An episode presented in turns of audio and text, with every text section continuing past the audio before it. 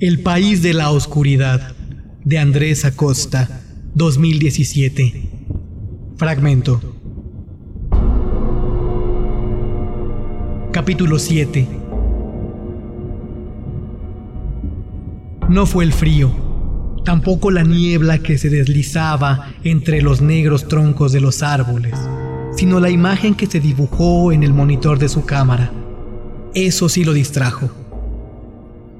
Al principio solo vio un elemento fuera de lugar, una silueta curva entre las rocas. Miró directamente, pero sus ojos poco alcanzaron a distinguir a la distancia. Consultó de nuevo el monitor. La silueta se había movido, ya no estaba ahí.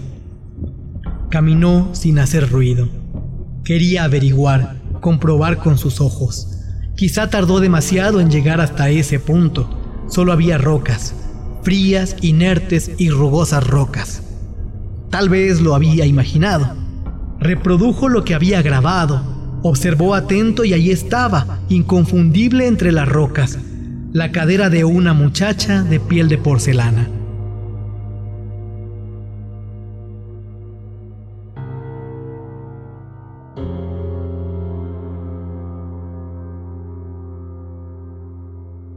En su alforja digital había acumulado suficiente sustancia para mantenerse trabajando al menos durante un par de días.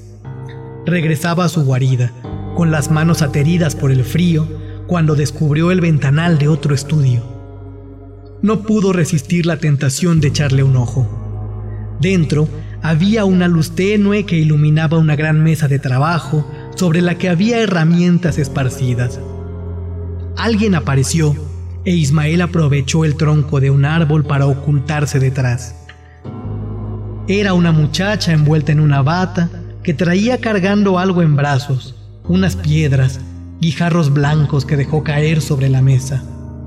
A continuación, tomó un mazo y comenzó a golpear los guijarros para irlos aplastando. Eran quebradizos y se rompían con facilidad, como cilindros de tiza.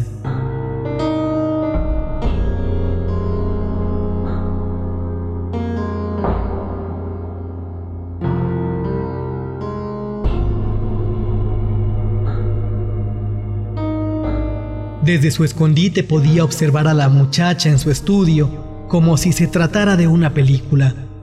Seguramente el arquitecto que diseñó los estudios no previó que desde afuera se podría tener una visión nítida del interior.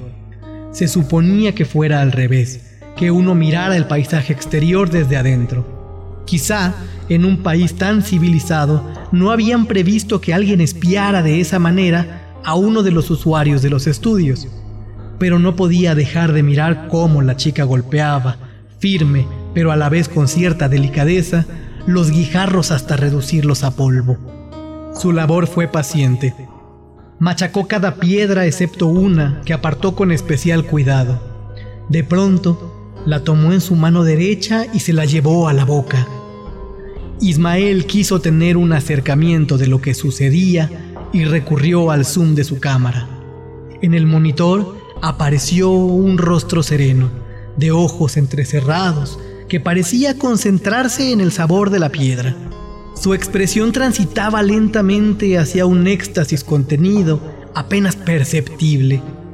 Sin querer, sin saber, ella alimentaba el mejor episodio de la alforja de bits de Ismael. La muchacha se apartó de la mesa y desapareció por uno de los extremos del ventanal. Poco después regresó con una jarra de vidrio y vació su contenido sobre el montón de piedras molidas. Retiró las herramientas y amasó hasta conseguir que el líquido y el polvo se integraran en un lodo al principio grumoso que fue volviéndose terso. A continuación, se despojó de la bata y trepó a la mesa para, con los pies descalzos, empezar a caminar en círculos hasta conseguir un ritmo cadencioso. Tal vez ella escuchaba música, porque parecía seguir los compases de una melodía envolvente.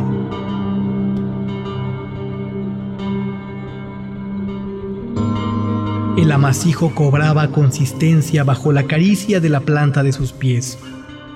Tal vez a causa de la pobre iluminación dentro del estudio, la piel casi blanca de la muchacha se confundía con el barro recién formado, tan níveo como ella. La muchacha era una escultura emergiendo de la sustancia con que fue hecha, otra escultura móvil, ondulante.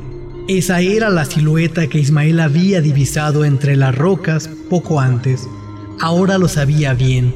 No había sido su imaginación, tampoco un fantasma. Era su vecina de estudio. La muchacha concluyó su danza y sentada en el borde de la mesa, retiró los rastros de barro de sus pies, integrándolos de nuevo con movimientos gráciles de sus manos a la masa principal. Fue reuniendo el barro hasta formar un montículo. Buscó su bata y se la puso. El corazón de Ismael dejó de latir desbocadamente. Descansó del ritmo frenético que había alcanzado. La muchacha permaneció contemplando aquel montículo durante unos segundos y presa de un arrebato o de un trance, lo manipuló con gran decisión y energía hasta dar forma a una pieza alargada, con aspecto de tronco de árbol o de pierna. Y punto. El proceso de modelado solo le tomó un par de minutos, mientras que la preparación le había llevado más de una hora. ¿Cuánto tiempo había estado Ismael agazapado tras el árbol, espiándola y soportando el frío?